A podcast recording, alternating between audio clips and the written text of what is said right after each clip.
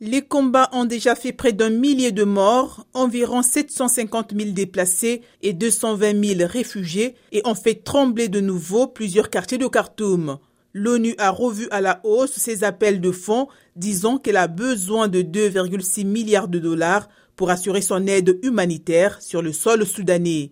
Plus d'un habitant sur deux dépend de l'aide. À cela s'ajoute près d'un demi-milliard de dollars pour aider les réfugiés dans les pays voisins.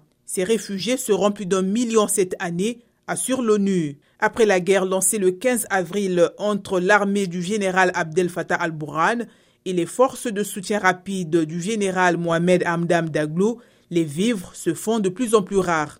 L'industrie agroalimentaire, déjà à genoux après 20 ans d'embargo, est bombardée. Les négociations pour une trêve humanitaire sont toujours dans l'impasse à Jeddah, en Arabie saoudite.